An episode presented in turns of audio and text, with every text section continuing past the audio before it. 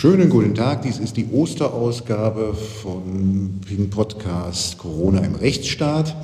Und nachdem wir uns in der letzten Folge mit dem Berliner Kultursenator Klaus Lederer unterhalten haben, bleiben wir heute in Berlin, bleiben auch heute in der Kultur und bleiben auch äh, in dem Bereich, den Klaus Lederer so schön als das queere Berlin bezeichnet hat. Mein Gesprächspartner heute, Johannes Kram. Hallo Johannes. Hallo Nico.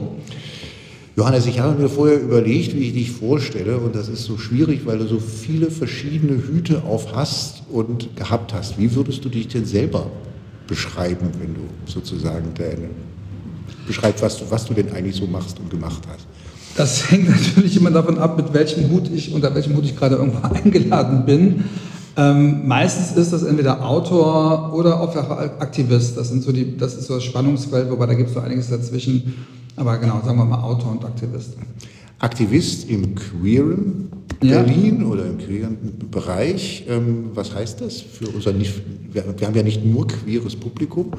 Ja, ich betreibe einen Blog, äh, der heißt äh, Neulendorf-Blog. Der Neulendorf-Platz ist ja das queere Zentrum schon, schon seit über 100 Jahren, also da, wo ähm, queeres Leben schon im Kaiserreich äh, da war und den Namen dieses, dieses Platzes habe ich, wo ich auch wohne, habe ich mir geborgt für meinen Blog, was Neulendorf-Blog heißt. Das hat die Subline ich habe ja nichts gegen Schwule, aber und da blogge ich seit zwölf Jahren über Alltagshomophobie oder Queerfeindlichkeit und äh, genau, das hat dann zu verschiedenen anderen Aktivitäten auch geführt, aber so das Blog ist so mein aktivistisches Epizentrum, wo ich mir verschiedene Phänomene angucke und äh, darüber schreibe, Homophobie in den Medien, in der Politik, aber wie gesagt auch im Alltag und äh, das ist das, was ich so tue.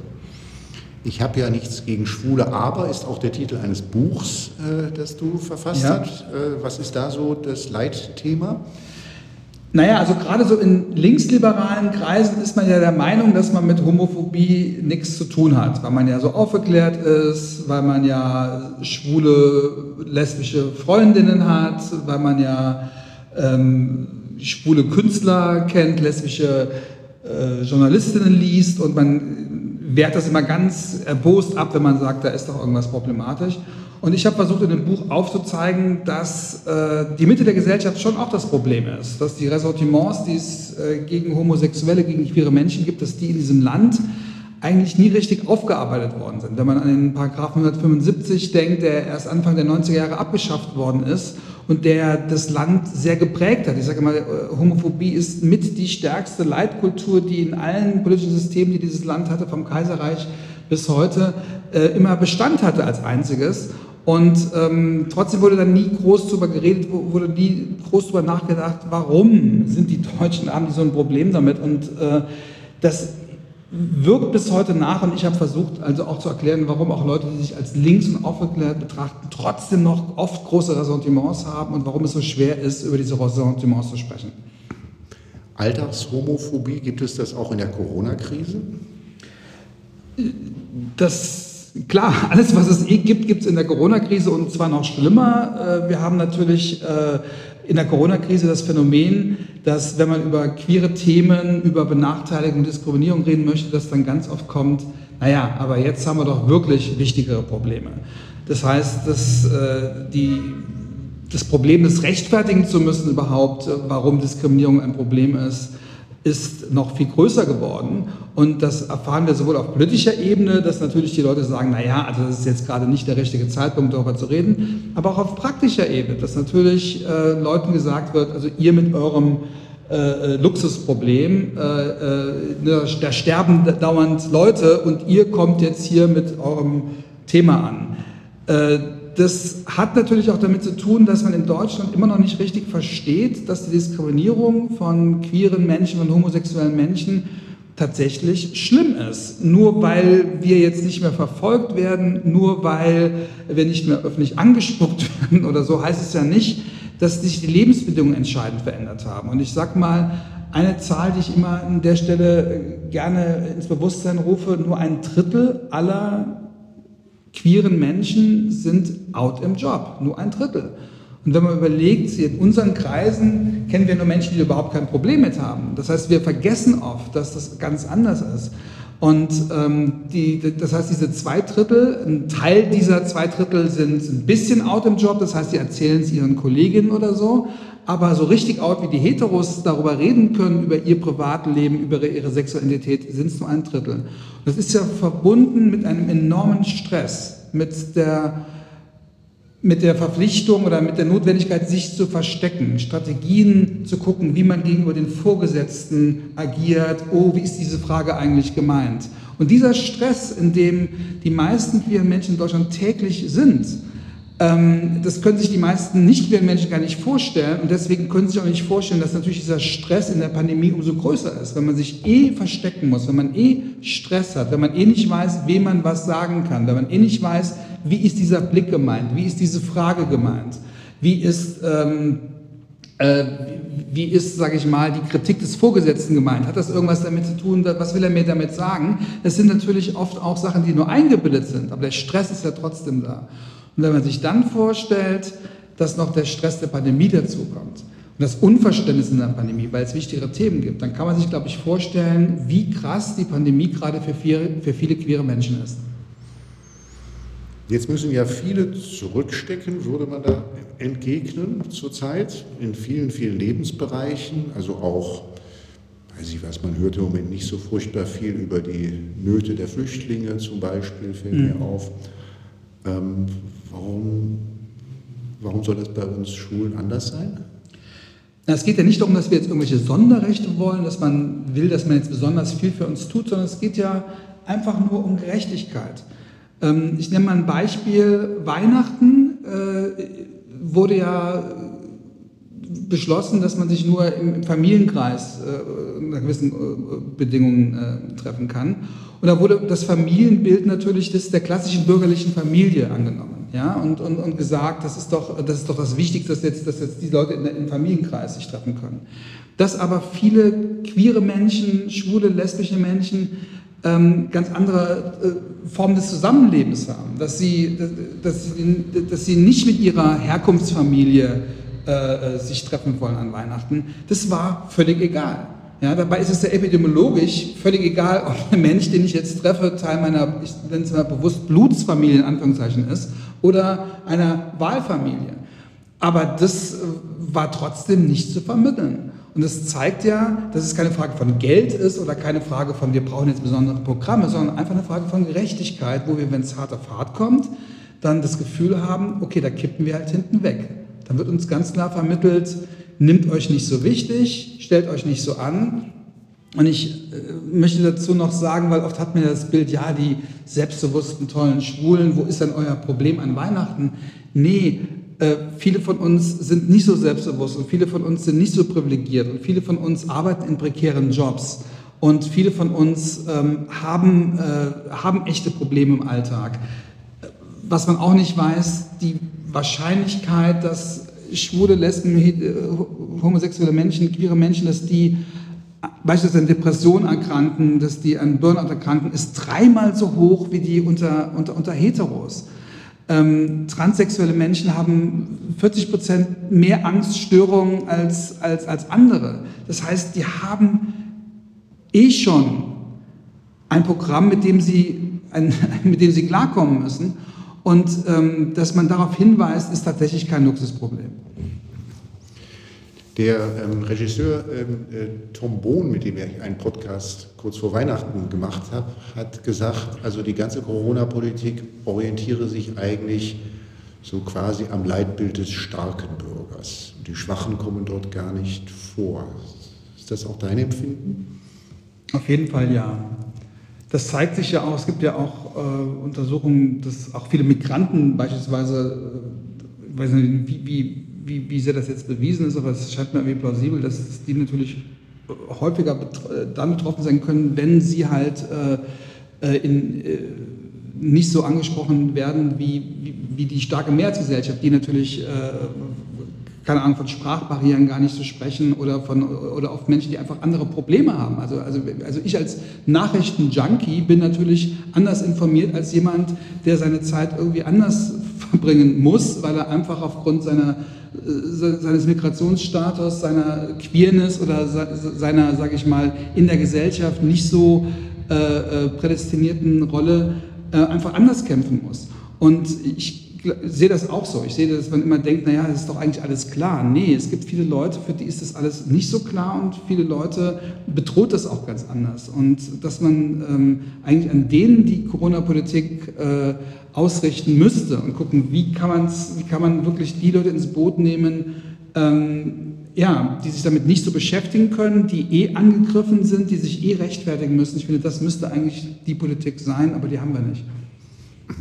Wir haben ja jetzt wie letztes Jahr Ostern nach meiner Erinnerung auch zurzeit wieder ein neues Feindbild. Das ist der Parkgänger, ähm, der sich im Park bewegt. Ähm, ähm, das ist eine Kritik, die wahrscheinlich besonders häufig kommt von Menschen, die jetzt vielleicht nicht so, wenn sie sich, wenn sie jetzt die Sonne genießen wollen, auf den Park angewiesen sind wie das andere. Sondern ihre Dachterrasse haben. Ja. Ähm, äh, das ist ein Beispiel. Ähm, die, was mir auch auffällt, ist, dass auf einmal, also Weihnachten sprachst du an, auf einmal hat die Familie wieder so eine große Bedeutung, von der man eigentlich dachte, das ist so ein bisschen vorbei. Ähm, und auf einmal haben auch die christlichen Feste wieder so eine Bedeutung, die, wo man auch eigentlich mal gedacht hat, dass entspricht eigentlich nicht mehr, jedenfalls in einer Großstadt wie Berlin, nicht mehr so. Ja, zumindest nicht als, als, positive von, vom, vom Staat verortete Norm. Aber das war ja Weihnachten tatsächlich so, dass auch Söder sagte, naja, es ist ja auch eine gute Gelegenheit, mal äh, die, äh, mit den weihnachtlichen Werten zu beschäftigen. Also ich finde, das ist nicht Aufgabe von Politik, uns äh, darauf hinzuweisen. Ja, das, was du mit den Parkgängern sagst, das hat natürlich auch diesen, dieser Verdacht des Hedonismus, ja, die, die Feierleute. Das, das hat natürlich auch das impliziert natürlich, dass da irgendwie Leute über die Stränge schlagen, obwohl sie natürlich einfach das machen wollen, was die Leute auf ihren Dachterrassen oder ihren, ihren äh, äh, ihrer Dacia, keine Ahnung, was für Möglichkeiten sie haben, auch, auch haben. Und ich finde auch diese, ja, diese, diese Missgunst, diese Missgunst gegenüber Leuten, die natürliches Leben genießen wollen, ja, das finde ich äh, sehr besorgniserregend. Und gerade was queere Menschen betrifft, da wird natürlich auch immer, da gab es ja in Berlin glaube ich, im letzten Herbst war es dieser Fall, wo es, wo es eine Fetischparty gab, die dann auch groß auf der Bildzeitung war, die auch skandalisiert worden ist, obwohl es da äh, obwohl, obwohl das eine, eine, genehmigte Party war, obwohl es auch nicht um Körperkontakt ging, aber allein die Tatsache, dass es da, dass da Fetisch eine Rolle spielte, hat es natürlich auf die Titelseite der Bildzeitung und zur bürgerlichen Empörung geklappt, nach dem Motto, ähm, äh, haben diese noch alle ausgerechnet jetzt. Dabei ist ja ein Fetisch, äh, äh, ja, ist ja nicht per se äh, ansteckend oder ein Infektionsproblem, äh, aber so wird es halt getan. Ja? Es wird halt getan, das sind halt alles irgendwelche Leute, die halt ihre, ihrer Lust frönen und die durch den Park laufen. Und wir rechtschaffenden Bürger machen das eben nicht. Und ich glaube, das ist sehr gefährlich, wenn diese Feindbilder in diese Richtung laufen. Warum reagieren Bürger aus, was aufzugreifen, was du vorhin gesagt hast, also eher aus dem linksliberalen Spektrum, auf einmal so allergisch gegen Ausdrucksformen, die, die als hedonistisch empfunden werden? Tja, warum ist das so? Warum? Wahrscheinlich aus Frust, wie meistens, ja, wahrscheinlich aus Neid. Also ich finde, Neid ist ja gesellschaftlich immer ein, äh, ein, ein großer Moment, gerade was Homophobie und Bierphobie betrifft, bin ich eh der Meinung, dass da Neid der Bürgerlichen, ob es jetzt die linken oder rechten Bürgerlichen sind, äh, oft eine Rolle spielt, dass man denkt, naja, wir hier mit unseren äh, klassischen äh, äh, Rollenmodellen und ihr erlaubt euch hier was. Ich glaube, dass auch äh, Homophobie und auch gerade dieses, oh, müsst ihr denn auf den CSDs immer so rumlaufen, damit zu tun hat, dass die Leute gerne auch mal sich befreien würden, gerne auch mal locker werden. Ich glaube, dass es auf einer äh, äh, gesellschaftspsychologischen Ebene auch was mit Neid zu tun hat. Aber es ist, hat natürlich auch damit zu tun, dass viele Leute, die sich als links, linksliberal verorten, das tatsächlich gar nicht mehr sind. Dass sie eigentlich in eine Spießigkeit verfallen sind, aber so kulturell sich so ein, ein, ein, ein linksliberales äh, Mäntelchen da umheften und natürlich alle sehr aufklärerisch tun, aber tatsächlich ähm, dann doch sehr reaktionär argumentieren. Das erleben wir auch gerade im Feuilleton, äh, dass eigentlich, also ich habe es gerade äh, erlebt, ich weiß nicht, ob ich es noch ansprechen will, Sie haben mich ja als Kanzler in einem Fall vertreten, wo, das, wo die Süddeutsche, also auch ein linksliberales Feuilleton, mich in eine Ecke gestellt hat, ähm, wo, wo, sie quasi jemand verteidigt haben, äh, eine Argumentation, die im Endeffekt doch sehr reaktionär ist, nämlich die FAZ, die gesagt hat, als um das Outing von queeren Schauspielerinnen ging, nach dem Motto, habt euch doch mal nicht so, ihr, so, ihr, ähm, ihr werdet doch nicht umgebracht wie früher, also warum muss man heute noch für diese Sachen kämpfen? Und das betrachtet sich ja auch alles als fortschrittlich, Linksleute, die so argumentieren. Und ich glaube, dass einfach ähm, diese ähm, Zuschreibung gar nicht mehr zutreffen, sondern dass da viele Leute sich in eine, in eine sehr äh, eine sehr bürgerlich spießige, in eine, in eine, natürlich tun die immer so offen, aber ob sie tatsächlich offen sind für, für Diversität, ich glaube, genau das ist der Punkt, ich glaube nicht, dass viele, dass, dass es wirklich eine große Offenheit für Diversität gibt. Es gibt äh, eine große Offenheit, sich divers und liberal zu geben, aber können wir in unserer Gesellschaft tatsächlich das Anderssein aushalten? Können wir tatsächlich mit Leuten was anfangen, die uns widersprechen, die, die ganz anders leben wollen als wir? Und das ist ja die Frage. Und nicht, ähm, sind wir für Leute, die genauso sind wie wir, sondern sind wir für Leute, können wir Empathie empfinden mit jungen Leuten, die im Park feiern, weil sie gerade ihr Abi haben und keine Abi-Feier haben, können wir denen es gönnen? Und ich glaube, diese Frage der Empathie ist keine Frage von links oder rechts, aber es wird oft so getan, äh, als, als, als, als, ja, als wäre man so liberal und ich warne da sehr vor, das so zu sehen. Wir haben ja eigentlich seit jeher in Berlin ein reiches, hedonistisches, buntes, sehr vielfältiges Nachtleben, das jetzt auf einmal verschwunden ist seit einem Jahr und wo, ich mich, wo mir immer auffällt, dass es eigentlich, also außer denen, die ja eine Minderheit sind, die dorthin gegangen sind, scheint es niemand zu vermissen. Gleichzeitig waren doch so viele, die wir kennen, die vielleicht auch nie eigentlich tatsächlich das Nachtleben, jedenfalls in erwachsenen Jahren wahrgenommen haben, immer sehr stolz auf dieses Nachtleben der Stadt.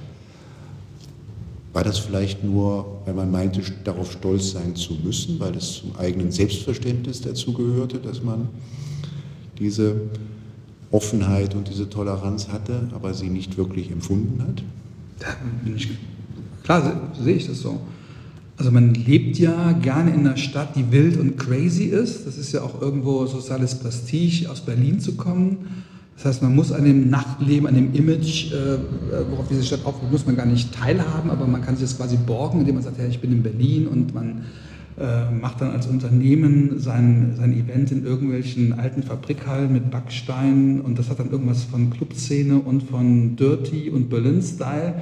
Aber dass das natürlich auch eine Spießigkeit ist und dass das natürlich äh, nicht wirklich was damit zu tun hat, dieses Nachtleben in seiner sozialen und kulturellen ähm, Funktion zu wertschätzen, das ist ja auch klar. Und äh, es gibt bei queeren Menschen, wir, wir, reden von Safe Spaces. Ja? Wir reden davon, dass dieses Nachtleben natürlich auch ganz wichtig ist für Menschen, die eben nicht den Kontakt zu ihrer Herkunftsfamilie haben, die eben möglicherweise nicht geoutet sind, die sich im Job nicht so geben können, wie sie wollen. Für diese Menschen hat das Nachtleben eine enorme Bedeutung. Und reden wir auch ruhig über Sex. Ja, es hat auch was mit Sex zu tun. Dass, dass wenn, wir, wenn wir der Meinung sind, dass sexuelle Freiheiten wichtig sind, dann, dann ist auch Nachtleben wichtig, indem äh, man nach diesen sexuellen Freiheiten äh, suchen und, und sich ausprobieren kann. Und das jetzt so zu tun, als naja, äh, habt euch mal nicht so, ähm, ist auch ein Problem. Und ich glaube auch, dass wir wirklich für, für das Nachtleben mehr kämpfen müssen. Ja.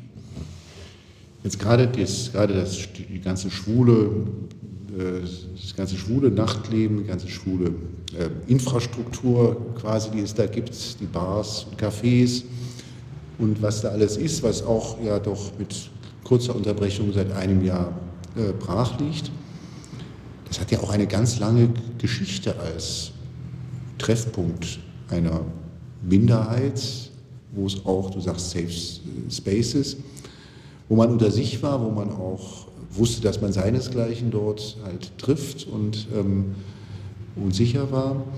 Ähm, wie, wie siehst du das? Wie einschneidend ist der Verlust dieser ganzen Möglichkeiten derzeit für die Betroffenen? Na, es wird wahrscheinlich sehr schlimm werden, weil vieles von dem wird auch nicht mehr wiederkommen. Und ich weiß von vielen Leuten, dass es sehr schlimm ist. Es sind ja nicht alle Leute nur im Netz, sondern abgesehen davon, dass man sich im Netz ja, im Netz ja auch jetzt nicht mehr sexuell äh, äh austoben kann aufgrund der, der Pandemie. Das heißt, äh, es ist schon, es ist, da fällt sehr viel weg. Und gerade für Menschen, die diese, diese, diese Kontakte eben nicht haben, die eben nicht auf der Arbeit so reden können, wie sie wollen, äh, waren das wirklich Zufluchtspunkte. Und äh, da ist auch eine Infrastruktur. Also gerade die Kneipen sind anders als jetzt, sage ich mal, an anderer Stelle. Obwohl ich jetzt andere Kneipen, ich will auch jetzt eine Eckkneipe nicht abwerten, gar nicht in Konkurrenz stellen. Aber ich kann nur sagen, also gerade schwule Kneipen haben einfach eine enorme Funktion. Und wenn ich äh, überlege, wie viele wie viel, wie viel Freund, Freunde ich in, meiner, in meinem jungen Schwulsein allein aus dieser Infrastruktur der, der schwulen Kneipen äh, gewonnen habe und auch weiß, dass es auch, wenn es heute anders ist, weil das Internet eine andere Rolle spielt, aber wie wichtig das für viele Leute ist, dann mache ich mir wirklich Sorgen darum, äh, ja, wie, wie viele Leute jetzt gerade vereinsamen. Und das kriege ich auch mit, das kriege ich auch mit in äh, meinem Blog an Leute, Leuten, die mir schreiben, äh, äh, Leute, die wirklich äh, sich bemühen, die äh, ganzen Pandemiebedingungen einzuhalten, aber die wirklich sagen, ich, ich raste aus. Ich habe ich hab niemanden, den ich, den ich anfassen kann. Ich habe niemanden, den ich, mit dem ich mich austauschen kann. Ich muss mich tagsüber bei meinen ganzen blöden Zoom-Konferenzen immer verstellen und suche einfach nach einem Ort, wo ich das nicht muss. Und das, das ist schon tragisch. Ja. Ist Einsamkeit ein großes Thema, wenn du so, wenn wir mal kurz von, den, von diesen Reaktionen, die du bei deinem Blog bekommst, sprechen? Ja, also Einsamkeit ist ein großes Thema, auch gerade bei vielen älteren queeren Menschen. Also viele haben ja oft auch in heterosexuellen Familienmodellen gelebt oder sie probiert und sind damit gescheitert und äh, fangen in relativ hohen Jahren dann nochmal ein neues, neues Leben an. Und äh, haben nicht diese, diese, diese, soziale, äh, diese soziale Absicherung, haben nicht diese Gewohnheit, dieses Netzwerk an Menschen um sich herum. Oft äh, sind sie auch nach Berlin geflohen, ja, aus, ihrer, aus ihrem Dorf, aus ihrer, aus ihrer Kleinstadt und, und sitzen jetzt hier. Ja. Sie haben Berlin bewusst ausgewählt als Stadt von vielen Möglichkeiten und die sind natürlich jetzt nicht da. Ähm, Einsamkeit ist ein Thema, aber auch Scham ist ein Thema. Äh, wir leben in einer Zeit, wo uns gesagt wird, habt euch doch nicht so, ich sage das mit dem habt euch doch nicht so, jetzt habe ich jetzt mehrmals wiederholt in diesem Podcast, weil ich, weil das wirklich, weil das wirklich so die Haltung ist, ja, dass, dass das Verständnis nicht dafür da ist, ähm, ja, dass man, äh, dass man auch einen gewissen Schutz bedarf, dass man sich eben nicht so raustraut. Und ähm, ich glaube, es hat viel mit Scham zu tun, es hat viel mit Druck zu tun. Und das sind alles Dinge, die sich in der Pandemie jetzt gerade verschlimmern. Kommt das eigentlich so in, ich sag mal, ähm, um einen Begriff, den Ulrike Gero viel benutzt hat, aufzugreifen, kommt das in den Leitmedien eigentlich ausreichend vor nach deiner Wahrnehmung? Nein, weil die Leitmedien ja das Gefühl haben, dass es keine Probleme gibt um uns. Deswegen habe ich auch das Beispiel mit Act Out, mit diesem Schauspielerinnen-Outing. Das wurde ja, das hat auch, glaube ich, eine Woche gedauert, bis der Spiegel darüber jetzt außer die Agenturmeldung gebracht hat, weil man da der Meinung ist, dass Coming Out heute überhaupt kein Thema mehr sein müsste. Es gibt eine völlig falsche Vorstellung über die tatsächliche Lebenssituation dieser Minderheiten.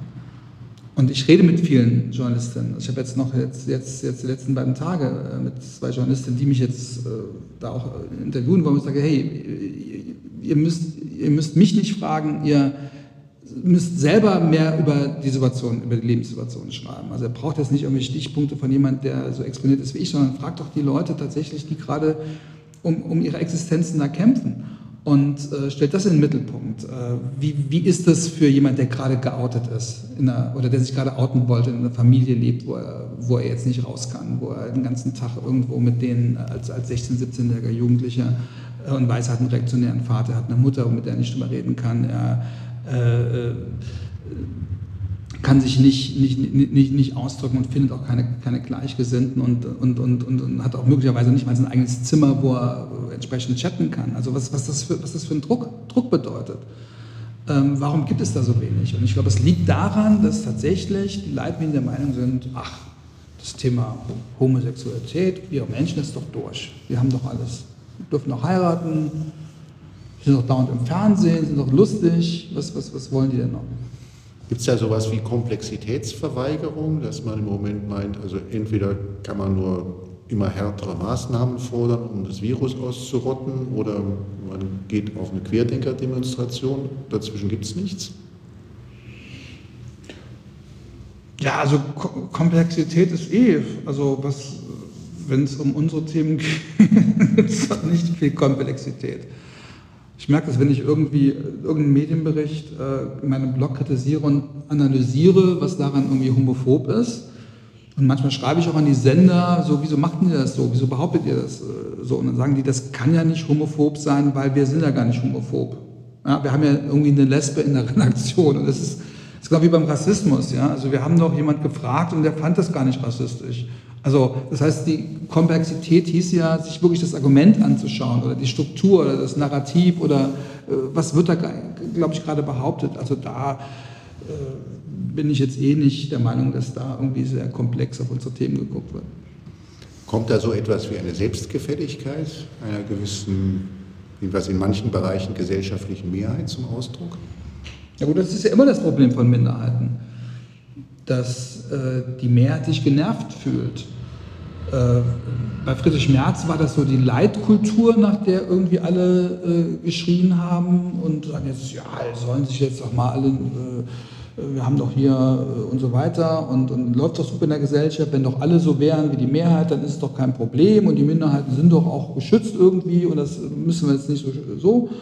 Und das läuft jetzt bei, äh, auch bei den linken Parteien unter dem Bashing der sogenannten Identitätspolitik, dass man sagt, ja, ähm, Langsam wird es aber auch mit den Minderheiten ein bisschen viel. Sie, stellen irgendwelche Forderungen, die die, die, die, die äh, Demokratie in Frage stellen, äh, äh indem sie dauernd irgendwelche neuen Forderungen auftun. Da wird so getan, als ob wir uns irgendwelche Sachen ausdenken würden, irgendwelche Forderungen, als ob wir irgendwie allen Leuten vorwerfen, sie wären rassistisch oder homophob. Das ist ja gar nicht so. Aber wenn man jemand, wenn man halt sagt, hör mal, guck mal, das ist ein homophobes das, ist ein homophobes Argument. Können wir da vielleicht mal drüber reden? Da wird gerade mit einer Gereiztheit draufgesprungen, die mir wirklich Angst macht.